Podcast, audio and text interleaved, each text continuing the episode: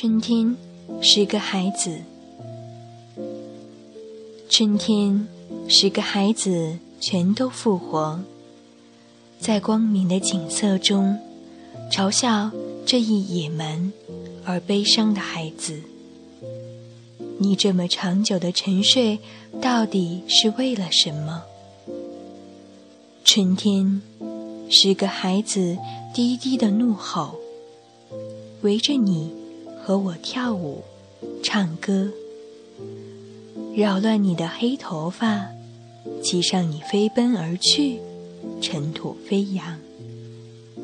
你被劈开的疼痛，在大地弥漫，在春天，野蛮而复仇的孩子，就剩这一个，最后一个。这是黑夜的儿子，沉浸于冬天，倾心死亡。不能自拔，热爱着空虚而寒冷的乡村。那里的谷物高高堆起，遮住了窗子。它们一半用于一家六口人的嘴吃和喂，一半用于农业，它们自己繁殖。大风从东吹到西，从北。